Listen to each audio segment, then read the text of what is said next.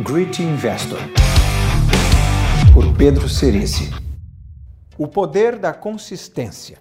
Estamos em março, já cansei da rotina de treinos e ainda não estou em forma para competir.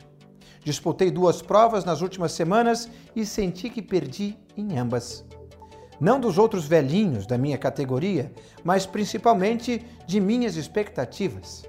Fiquei sempre naquela zona de desconforto controlado dos treinos. Nunca entrei no que muitos atletas chamam de a zona. Ayrton Senna falava sobre esse estado em que parecia estar fora do carro, simplesmente observando o desenrolar da corrida. Essas fases me fazem questionar se não preciso de uma mudança geral nos treinos, de inovação, de coisas diferentes. Resolvi analisar como estava a minha vida nessa época em anos anteriores. Para meu alívio, não havia nada muito diferente. Toda vez é a mesma coisa. Volto a treinar fora de forma e com expectativas elevadas que criam a combinação ideal para a frustração. Dessa vez, como em todas as outras, eu simplesmente continuei treinando e melhorei no esporte. Na bolsa, há épocas em que tudo dá certo. O mercado se transforma em uma peça de teatro com enredo previsível e fica difícil controlar o otimismo parece que encontramos a fórmula mágica do sucesso. Também há épocas em que, por mais que nos esforcemos, os resultados não aparecem, ou pior, são negativos. Como a memória de eventos recentes tem mais influência no nosso humor do que a memória dos eventos distantes, vivemos nessa montanha russa de otimismo e pessimismo. Vivo batendo na mesma tecla.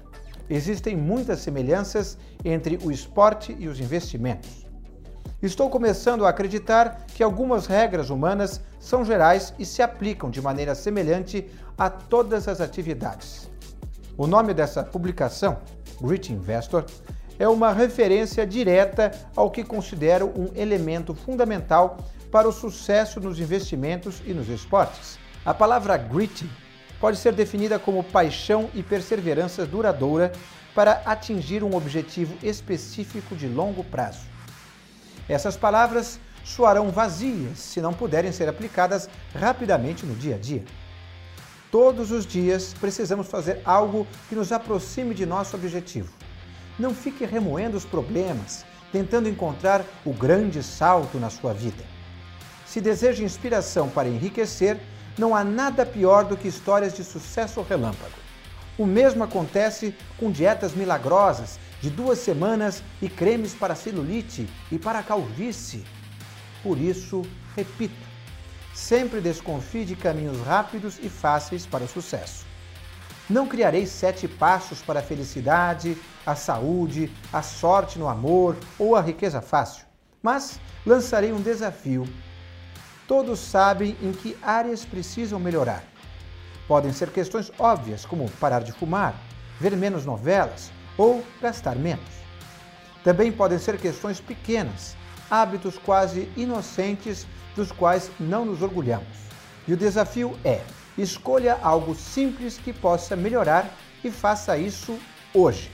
Tenha certeza de que será vitorioso. Torne-se melhor de hoje para amanhã. Um pouco melhor, mas definitivamente melhor.